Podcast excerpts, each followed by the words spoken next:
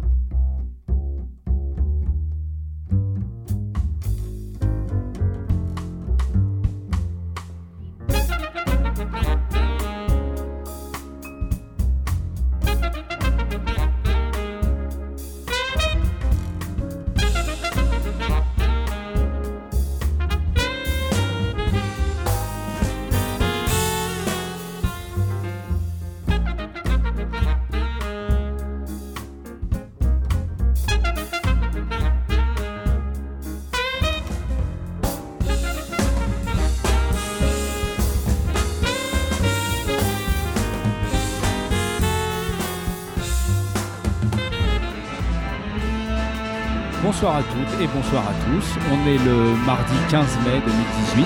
Vous êtes sur Radio New Morning et en principe, quand sur Radio New Morning vous entendez quelqu'un qui parle avec de la musique derrière, c'est que vous êtes sur Soundcheck et c'est bien ça, Soundcheck euh, qui est ce soir consacré à Calibro 35. Euh, un soundcheck que je vais faire tout seul, donc moi, Ril Musul, sans Frédéric Adrian, dont vous avez été habitué à entendre parfois à mes côtés la voix euh, énervante.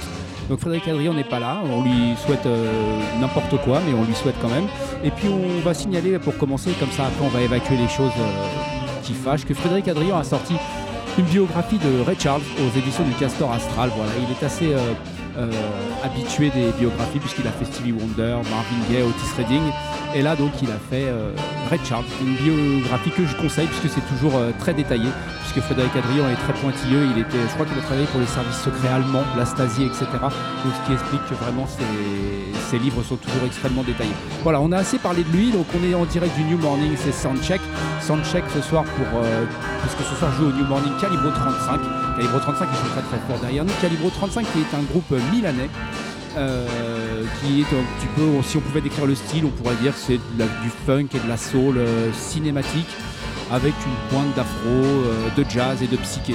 Le funk cinématique, juste pour un petit peu le décrire, c'est un peu ce que font les New-Yorkais de L. Michael Zapper, c'est-à-dire que c'est une musique qui n'est pas vraiment de la musique de film, mais qui en reprend quand même certains arrangements, certaines un certain type et qui fait qu'ils euh, ils en sont fortement imprégnés au moment de, composer les morceaux et de composer leurs albums qui sonnent clairement parfois comme euh, de fausses BO. Ah, ça vient de s'arrêter, du coup j'ai l'impression que je hurle et j'ai pas dit bonjour à Bruno. Bruno, vous ne l'entendez pas, mais il est là. Euh, donc voilà, Calibro 35 pour un petit peu continuer à, décrire à quoi ça ressemble, même si vous les entendez. Bah, c'est des grooves, hein, des grooves puissants, des guitares nerveuses, des claviers acides, des cuivres et surtout pas de chant, enfin ou alors très peu, ça dépend des albums, mais très rarement en tout cas, et pas vraiment de, vrais couplets, plutôt des vocalises, des onomatopées, des choses comme ça. Ils ont fait plusieurs tournées en Europe. Hein. En France, on les connaît peut-être pas encore beaucoup, mais en Italie, c'est vraiment quelque chose qui marche très bien. Ils ont fait euh, beaucoup de tournées en Europe. Ils ont joué dans des festivals US. Ils ont partagé les scènes avec euh, Headhunters, avec Roy Ayers. Ils ont ouvert pour Muse ce qui est assez euh, décalé puisque Muse c'est quand même un groupe de rock. Ils ont aussi ouvert pour Sharon Jones et The Dap Kings. Là, on comprend mieux. Et donc Calibro 35 est quand même un groupe de scène et ils vont le prouver évidemment ce soir. Euh, vous pouvez encore venir, il y a encore des places. Bruno, tu sais s'il y a des places encore? Oui, Bruno me fait signe de la tête qu'il y a des places. Euh, donc c'est pas la première fois qu'ils viennent euh, à Paris, puisqu'ils avaient fait, je crois, la dernière fois l'alimentation générale, euh, une toute petite salle, mais ceux qui y étaient s'en rappellent puisqu'ils m'en ont parlé. Et donc ce soir, ils font le New Morning. Ils seront à Roubaix demain.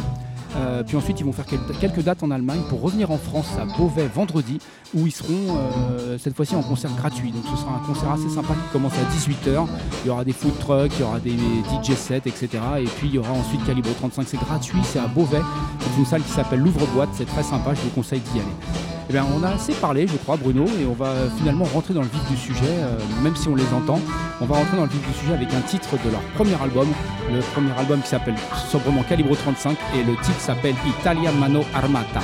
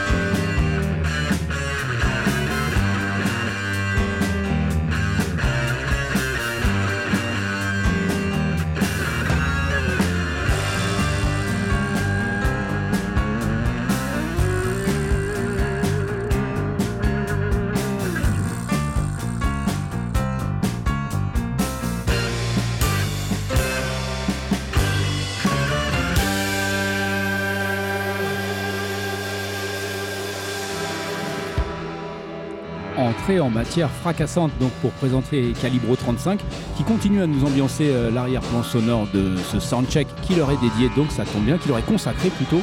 Euh, le morceau qu'on va s'écouter donc ça s'appelait Italia Mano Armata. Euh, c'est tiré de leur premier album qui s'appelle tout simplement Calibro 35 et qui est sorti en 2008, donc tout juste 10 ans. C'est un premier album qui est fait essentiellement autour de reprises de grands noms de la musique de film italienne et ils sont nombreux évidemment, à commencer par Ennio Morricone, ou plutôt Ennio Morricone, comme ils, vont nous le dire tout à l'heure. Euh, le morceau qu'on a écouté, donc Italia Mano Armata, c'est un morceau de Franco Michalizzi qui tiré, enfin qui a fait donc la BO de, du film du même nom, qui est sorti en 1976 sous le nom d'Opération Jaguar en France. On trouve aussi euh, des reprises par exemple de, Summertime Killer. Euh, c'est un, film de 1972. La BO est composée par Antonio Isasi Isasmendi.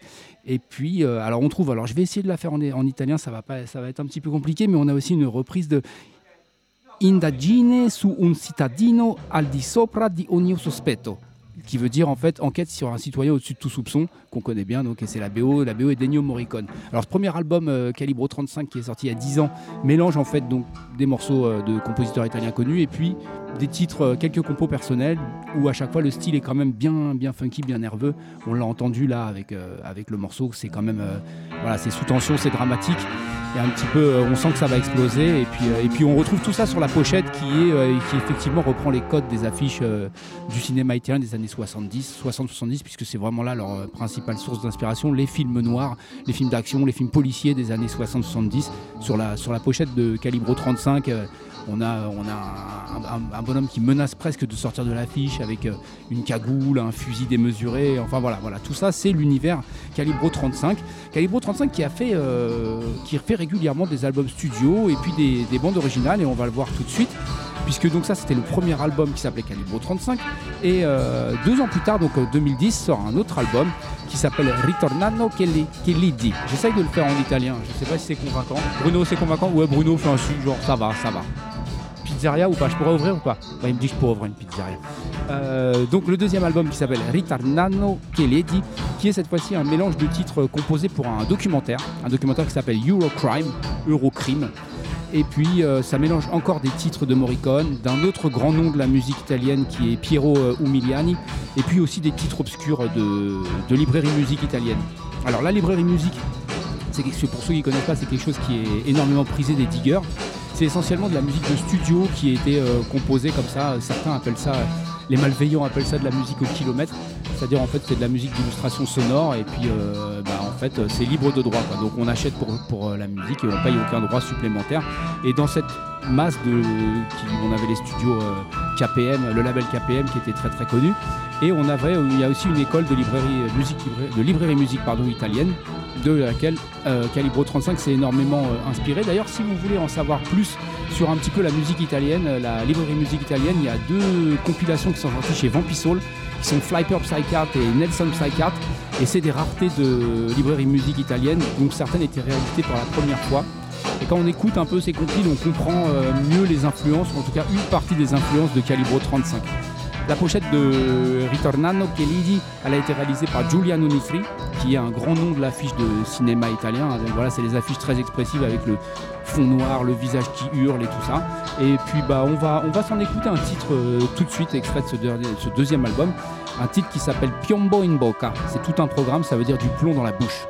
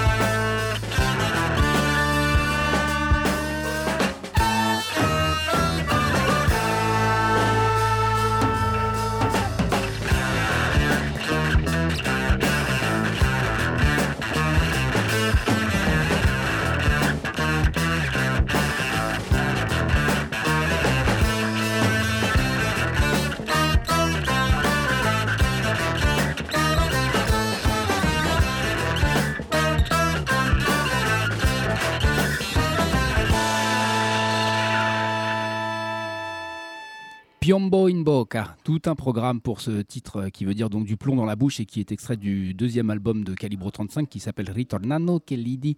Je ne sais pas si je le prononce mieux au fur et à mesure que je le dis ou si c'est de pire en pire. En tout cas, euh, voilà, l'histoire me jugera, j'ai envie de dire. Bruno, il me fait des signes, donc c'est que ça a l'air d'aller. Euh, donc voilà, donc c'était pour l'album de, deuxième album de Calibro 35 qui est sorti en 2010 et deux ans après Calibro 35 sort encore un album. Alors attention, on va encore donner dans l'italien, mais celui-là il est costaud. Ça s'appelle Ogni riferimento e persona esistenzi o a fatti realmente accuditi e puramente casuale. Ça veut dire en gros euh, toute référence à des personnes existantes ou ayant existé, ce ne serait que pure coïncidence.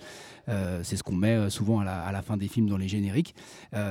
et donc en fait cette fois la, particularité de cet album, c'est que c'est un album qui a été enregistré pendant leur tournée aux États-Unis. Pendant la deuxième tournée exactement, puisque ils sont pas, comme on le disait au début de l'émission, ils ne se sont pas cantonnés à l'Italie. Et c'est un album qui a été enregistré en cinq jours. Voilà, ils ont bouclé un studio à Brooklyn quelques musiciens locaux et puis, euh, et puis voilà, ils se sont, ils se sont mis à, enregistrer cet album en mode un petit peu commando. C'est clairement inspiré, euh, l'album est clairement inspiré par la, vibration beaucoup plus urbaine de New York mais de toute façon, on ressent euh, avec les musiques de films les polars italiens dont il s'inspire et puis, et puis les polars de, des films des années 70 américains qui sont vraiment très urbains. il y a quand même énormément de connexions au niveau du son, au niveau de l'arrangement et au niveau de la, vibration générale. C'est un album qui, la pochette est, étrange, il est tout noir et puis c'est marqué en blanc marqué en blanc le titre que je ne vais pas répéter parce qu'il est beaucoup trop long. Euh, mais voilà. Euh, et donc, on va s'écouter un, titre de, de, cet album. allez, je vais le refaire quand même parce qu'il y a des gens qui le réclament. Ça s'appelle Ogni riferimento a persona esistenti o a fatti realmente accuditi e puramente casual. Et le morceau s'appelle La Banda del BBQ.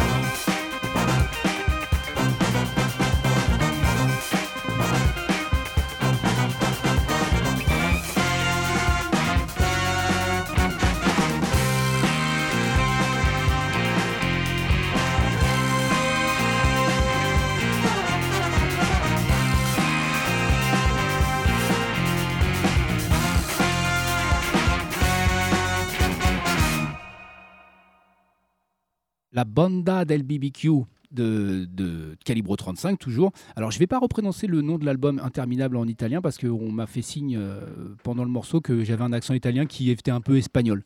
Donc je pense qu'on va arrêter les dégâts ici. Euh, en tout cas, ça s'appelait la Banda del BBQ, qui veut dire non pas du barbecue, mais c'est les initiales de Brooklyn, Bronx et Queen, puisque ça fait partie de ces tirés de cet album que les Calibro 35 ont enregistré en 5 jours à New York.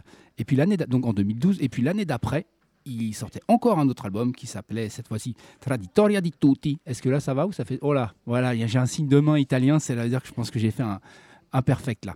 Euh, le titre qu'on vient de s'écouter, pardon, on va, on va en reparler juste une minute. On avait un petit peu plus euh, euh, de détails par rapport à ce que je disais tout à l'heure. C'est-à-dire qu'il y avait rarement des, des, paroles et des textes dans les, dans les titres de Calibro 35, mais plutôt des onomatopées. Et là, on en avait l'expression avec ce, ce bam, bam, bam, bam, qui soutenait derrière. Voilà, c'était bah, la partie chantée de l'émission. Souvent, les gens la, demandent, donc voilà, ils l'ont. Donc ensuite, je disais qu'en 2013, il sortait un troisième album, un quatrième album, pardon, qui était Traditori, Traditori di Tutti, et qui était en fait un retour à la fausse bande originale construite comme une vraie. C'est-à-dire qu'en en fait, euh, là, ils ne se sont pas contentés de prendre des, morceaux et de leur donner comme ça cette petite saveur euh, euh, de bande originale. Ils ont vraiment composé un album comme si elle était une bande originale avec tout ce qu'il y a, c'est-à-dire euh, des temps forts, des temps calmes, euh, des tensions, des poursuites, des bagarres, etc. Un final, une ouverture, etc. Donc pour faire vraiment quelque chose de, plus cohérent. Et cet album signe aussi leur arrivée sur euh, Record Kicks, qui est le, label italien sur lequel ils sont, toujours et qui va quand même leur donner une, autre visibilité, en tout cas un essor un peu plus mondial. Et euh, c'est une collaboration fructueuse puisqu'elle se, poursuit encore aujourd'hui et ils sont, euh, pour ainsi dire, les têtes de pont du, de Record Kicks. Alors, c'est c'est très psyché cet album-là. Il, est très psyché dans, les guitares avec les claviers acides. Il y a même des passages très rock. Il y a un morceau qui s'appelle Stainless Steel qui est, euh, très très rock. Et, euh, donc on est, toujours dans la BO de film noir avec euh, Traditori di Tutti. Et là on pourrait même classer ça comme, comme la BO d'un film. Ça, ça irait bien avec la BO d'un film ultra violent, un peu à la Tarantino. Euh, mettons euh, Réservoir Dogs au hasard, ou bien, euh, ou bien peut-être même True Romance. Et ce qu'on peut noter aussi avec cet album, c'est que c'est le premier album qui n'est fait qu'avec que des compos, alors que les autres c'était un mix de compos, de reprises, de reprises à leur sauce, de reprises un peu plus académiques. Cette fois-ci, c'est du, c'est du 100% calibro 35. Et, et ben on va s'en écouter un petit morceau tout de suite. et le titre s'appelle Vendetta.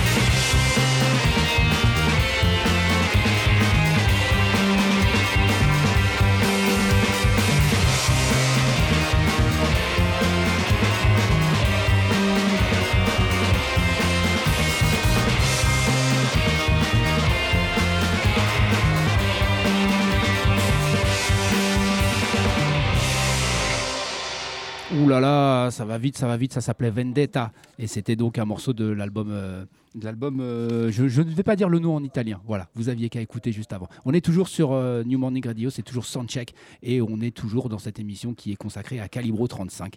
Euh, Calibro 35 qui en 2013 et en 2014 ont fait de vraies bandes originales, de vrais films en fait cette fois-ci. Alors ils en composent enfin une vraie. la première s'appelait Said ou Saïd ou Said, je ne sais pas comment on leur demandera tout à l'heure. Et la deuxième s'appelait euh, Sogni di Gloria, donc euh, ça veut dire euh, des rêves de gloire. Et pour faire le petit résumé du film, c'est deux hommes, un Italien et un Chinois, tous les deux appelés Giulio. Et ils vont faire face aux difficultés que la vie met sur leur chemin. Voilà. Alors plus, plus précis que ça. Euh, donc les, deux bandes originales qui font euh, sous leur propre nom, euh, c'est beaucoup moins nerveux, c'est beaucoup moins angoissant ou psychédélique, puisque contrairement aux albums précédents, en fait, ils ont fait une BO qui devait coller aux images et non l'inverse. Voilà. Mais on, va, on va passer sur ça parce que les Calibro 35 nous ont rejoints et on va passer directement à l'album de 2015, qui est l'album qui s'appelle Space et qui marque en fait un tournant, puisque Calibro, en fait, après avoir vraiment fureté dans les, dans les BO de films noirs de gangsters des 60-70 par explorer un peu les musiques de films un peu cosmiques, euh, galactiques. Alors c'est le futur des années 60-70 en fait, donc c'est le futur d'avant. C'est le futur, euh, le futur 2000, voilà, où on, avec les- le fameux futur avec les, les voitures qui volent, etc. Euh, le futur des vidéos 2000, le futur des pressings 2000, euh, des pizzerias 2000, etc. C'est un peu déroutant euh, parce qu'ils mixent tout ça avec leur, euh, leurs influences funky et c'est un peu déroutant parce qu'il y a des titres qui sont beaucoup plus planants. C'est normal, on est, on est en fait sur la Lune ou sur Mars ou sur une base spatiale quelconque, donc on fait pas trop trop les malins non plus à courir. hein. C'est pour ça qu'on fait attention où on marche. Euh, par exemple, il y a un titre qui s'appelle Serenade for a Satellite qui est très très tripant et il est encore plus tripant quand il est joué en live. Euh, c'est très réussi parce que j'ai l'impression que ça, ils vont peut-être nous le confirmer ou alors me dire que je suis un menteur et me passer à tabac, mais j'ai l'impression que ça arrive à un moment où il fallait songer euh, peut-être pour Calibre 35 à se renouveler et à plus rester euh, purement dans, la, dans, dans le, sur le créneau des, des- des bandes originales, films noirs 60-70, qui au bout d'un moment, euh, c'est pas qu'on a fait le tour, mais c'est qu'on s'enferme un petit peu dans un style. Et, euh, et je dirais que l'album Space, c'est l'album où on ressent nettement l'influence d'un énorme groupe euh, italien qui est Goblin qui est un groupe de rock progressif qui a fait énormément de, de bandes originales, notamment le Zombie de George Romero, Suspirat de Dario Argento, etc. etc. Alors, Goblin, c'est plutôt de la, de la, de la bande originale d'angoisse, hein, avec des synthés d'église, euh, des guitares LSD, etc. Il existe d'ailleurs un coffret Goblin qui s'appelle The Awakening, qui regroupe euh, plusieurs de leurs BO. C'est une très très bonne entrée en matière. Alors évidemment, il y a aussi plein d'alternate takes, etc., qui satisfont juste les, les geeks musicaux, mais en tout cas, pour rentrer dans l'univers de Goblin, c'est parfait. Je dirais juste une chose, et c'est-à-dire que si l'éditeur de ce truc m'entend, eh ben, il peut encore rectifier. Ça manque d'un beau livret qui expliquerait un petit peu l'enregistrement, etc. Je peux le faire, contre une modique somme, je peux vous le faire. Voilà. Euh, on va s'écouter donc un morceau de cet album Space, et l'album s'appelle An Asteroid Called Death.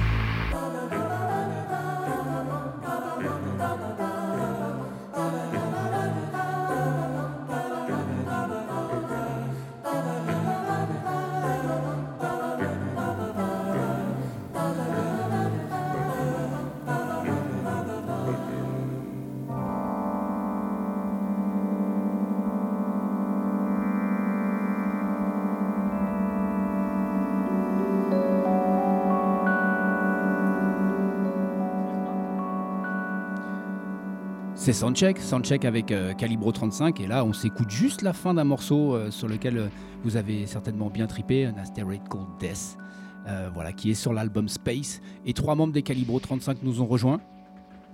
Good evening. Bonsoir, bonsoir.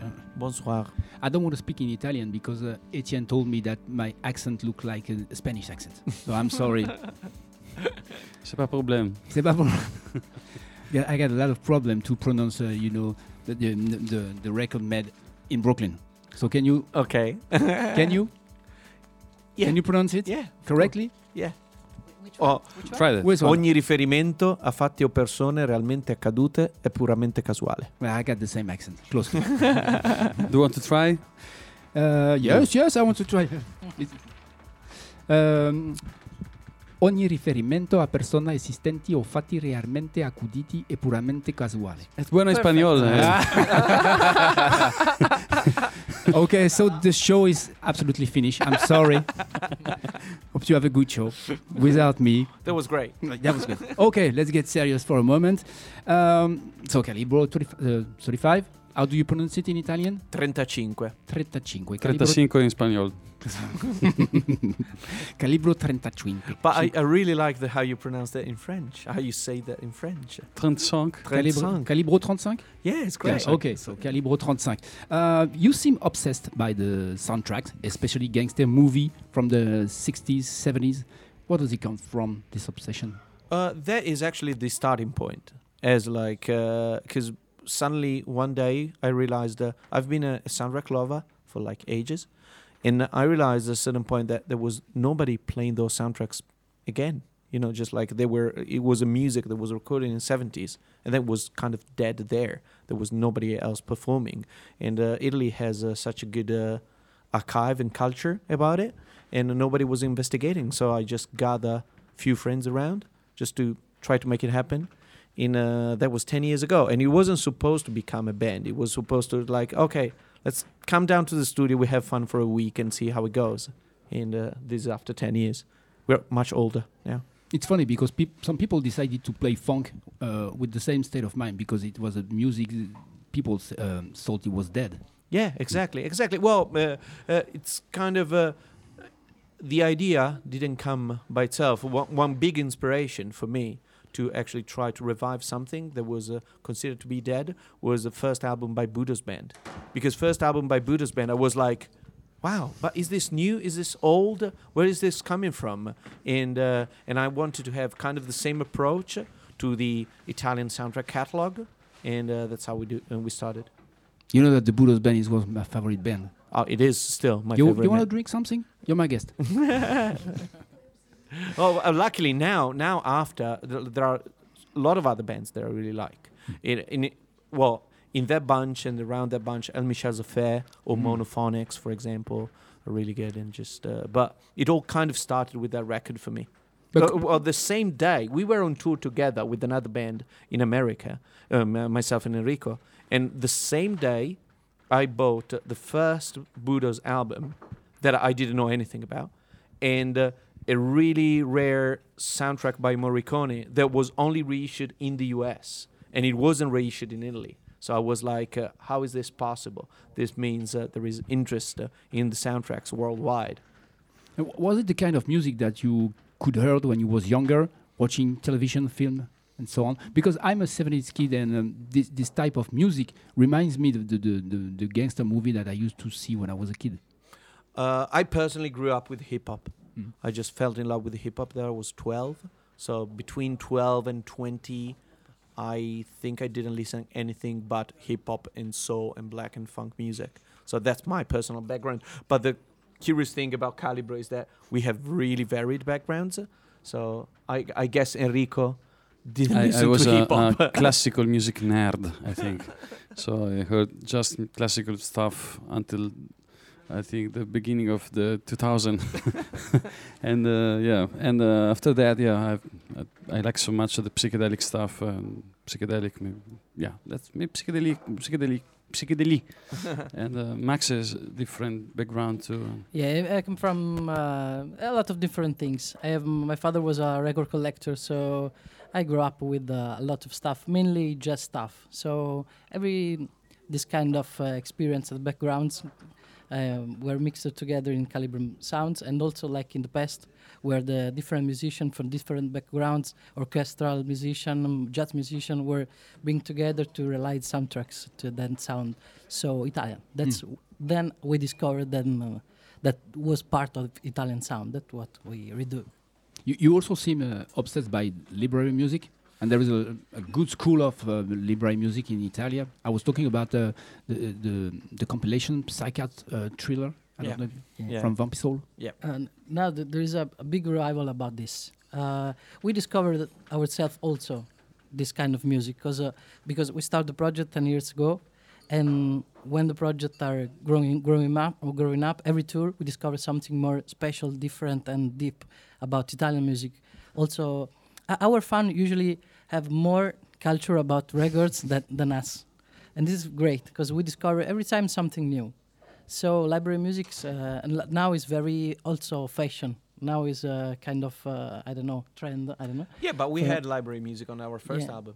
yeah yeah yeah Spiralis absolutely. is a is a library. Da- Daniela Casa. If, I don't know if you if you okay, it's a kind of one of the most uh, Famous. yeah no not so famous but uh, un- None of them. unfamous unfamous unfamous. Exactly. I'm famous. Um, but yes, yeah, we we are also I don't know. Space was kind of a album. The album was kind of a, lab, a space library concept, you know. Mm. So Be- because your music seems to be made for it, uh, you've been sampled by hip hop, by Jay Z, by uh, Dr. Dre, and uh, also by the less known band. I mean, for the, the public, which is the Demigodz. hmm Are you always satisfied by the result of this sampling? Uh, I don't know. Uh, I'm um, well. It, it it it is very varied, because for example, the Dre's beat actually is really chopping up uh, what we did and creating something new.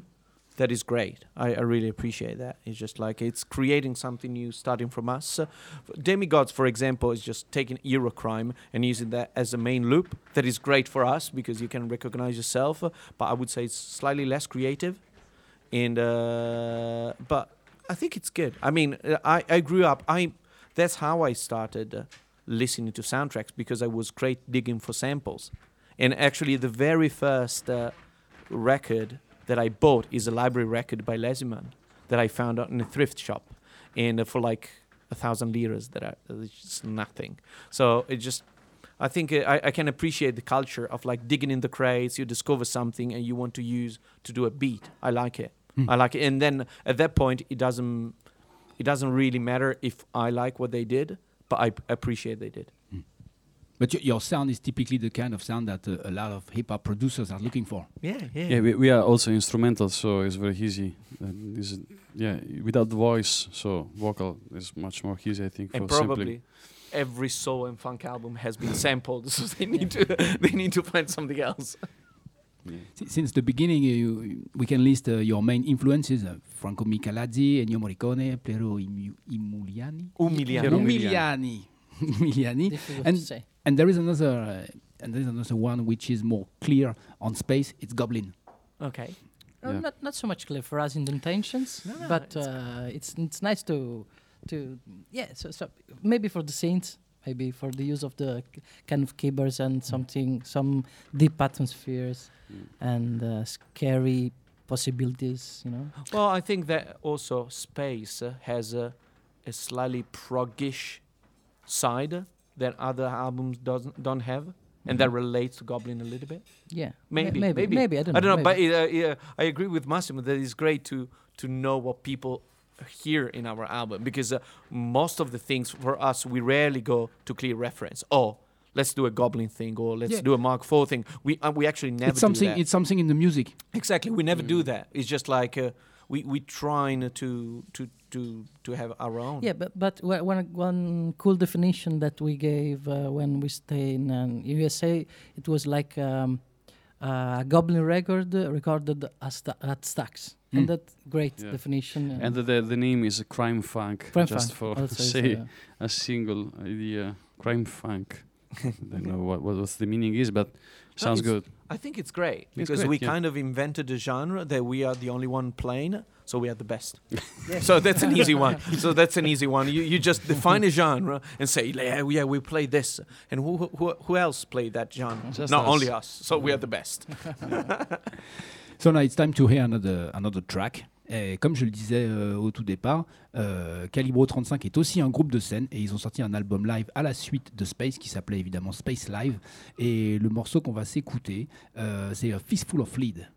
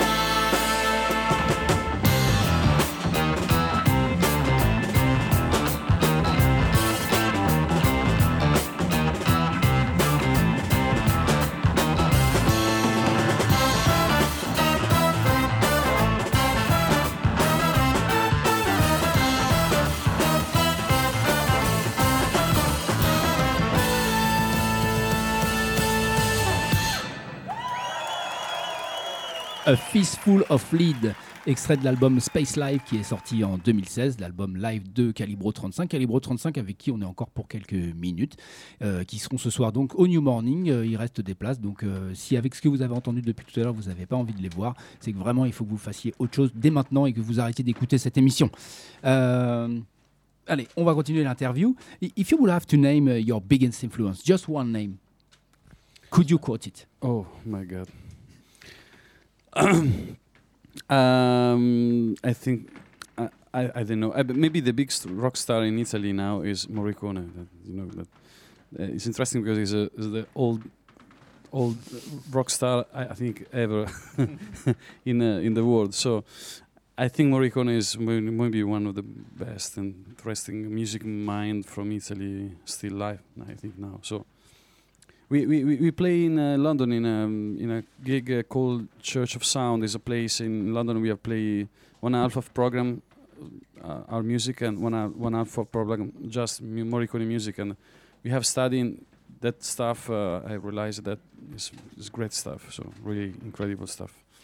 I saw him. I saw him live a few years ago. It's the best show of my life. Oh, incredible. with the orchestra. Yes, orchestra, hundred chorists. It was Yeah, it's, uh, it's incredible because it's very clever. At the same time, it's very emotional. Hmm. It's, a, it's incredible mix. It's a, it's a strange, strange man, but it's nice music. Absolutely.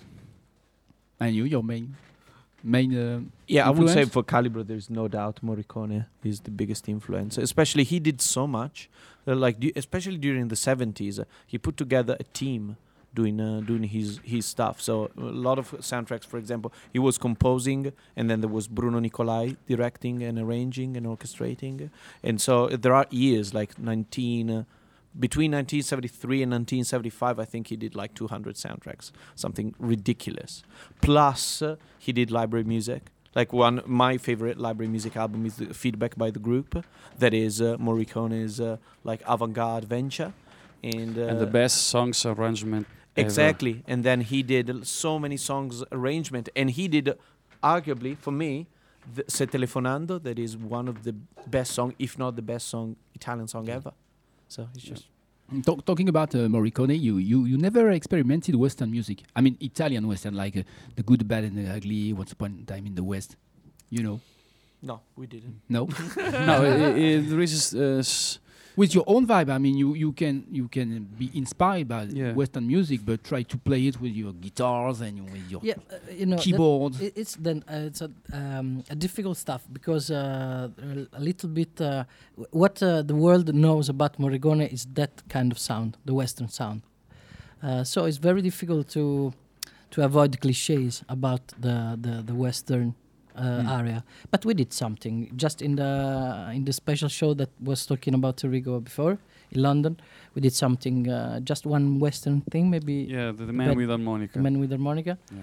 Um, but never, we No. never did. the- No, the- uh, yeah, we, we have made um, a special concert also just horror uh, soundtrack movie, and Morricone was an expert with that. Also, there is a lots of title, and um, maybe for us is uh, was the first interesting challenge uh, to change from the action movie to the horror movie. Was the first. Uh, the western is yeah is. I don't know. Uh, it's uh, maybe there is a lots of John Zorn stuff. Uh, maybe you can find a lots of in American experimental stuff like Mike Patton, and they use the, the, the stuff. So is I don't know. Maybe then I don't know. I think that it just changed that like we're now talking about soundtracks a lot, but we started really well the the the, the whole the whole point when we started was actually investigating Italian soundtracks as they used to be. But then we gradually started appropriating like the tools to make our own music. So we gradually shifted towards more our own music. We still investigate and study. That music is endless, uh, and uh, and we, we really love it. Enrico was saying Music is endless. wow. we we just uh, Enrico was saying we just did uh, a full concert about Morricone stuff, uh, and we I, I guess we will never stop doing that. But at, at the same time, we incorporate more and more stuff that we discover along the lines uh, along the way that can be not soundtracks. For example, the last album is like heavily influenced by Afro music because we've been all listening to Afro music as we listen to jazz, as we listen to soul, as we listen to uh, all kind of uh, Maybe because things. Italy is very near to Africa. Exactly. It's so we are actually becoming African. Yeah, yeah, yeah, yeah, yeah. We, we yeah. You you also made real soundtracks. I mean, not uh, imaginary soundtracks. You made uh, Said or Said Said. Said, and uh, Sogni di Gloria. What about my accent? Yes. Cindy Gloria. Perfect. Ah, perfect. Uh, Yeah, Uh, and and this, this time you, you couldn't choose the, the emotion that you wanted to spread. You were forced to fit with the images. Mhm. How do you abort this kind of new work? uh, there is two kind of dif- very different soundtracks because the first one uh, it comes just when we release the first album they come uh, up with the, this proposal to, to do something like uh, very tarantino stuff you know in that way. So also the movie was a kind of um, uh, gangster movie with a lot of characters in a modern way. So um, we was like pretty crazy because we wrote a, a lot of material kind of 30 tracks in some days, and then we recorded uh, uh, at Morricone Studio in uh, in Italy in two days, and that was much that uh, much like uh, we wrote a lot of music and you put on the screen. Uh, the second one was completely different stuff, also in method and uh, because it was a comedy.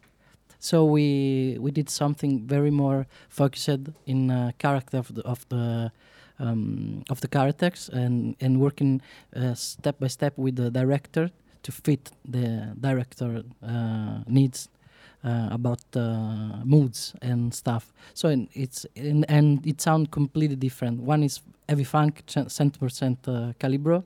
The other one is uh, a, a little bit noir or drama or comedy, and there is a a lot less drum because because we discovered that uh, when when you have a lot of spoken stuff, drums uh, frequencies are very disturbing to the dialogues. So we start with with calibro classic stuff, and then no drum. This no, is this no. is why you're that's no, no, but this is a good starting starting point because we uh, use percussions indeed, oh, and we discover another uh, color for our pa- palette, and it's very very nice. Totally different to write uh, an album.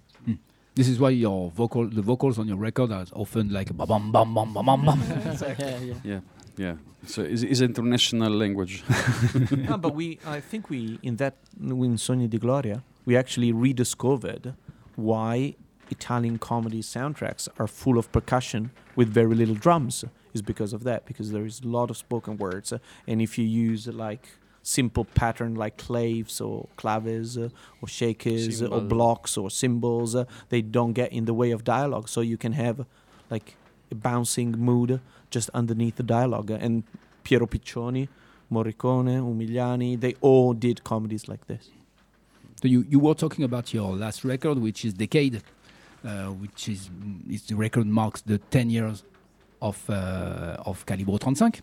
Calibro 35? 35. 35, I'm sorry. C'est pas problème. Your accent sucks. I know, I know. J'avais étudié à l'école un petit peu français. Uh, my accent is, is sucks. yeah. And th- this this record is more ambitious. I mean, you have orchestration. It's another dimension for for the band. Oh yeah, um, yeah. That's uh, was a challenge to to try to to play in, in the studio like the old school.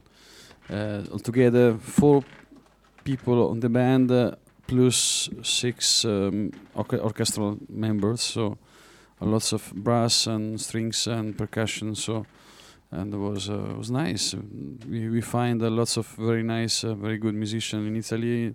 Everything was right on paper and uh, we play together that stuff and just in five days we, we do all the album so Five days to make Decade? days. yeah, yeah. And normally we are very Yeah, quick it, it, it was pretty insane. It was pretty insane. yeah, but we, we are not very yeah we, we, we are yeah we are very fast people Be- be- because you you don't have uh, you you, We you have no couldn't, you couldn't use the studio uh, longer, or you have a kind of uh, creative volcano.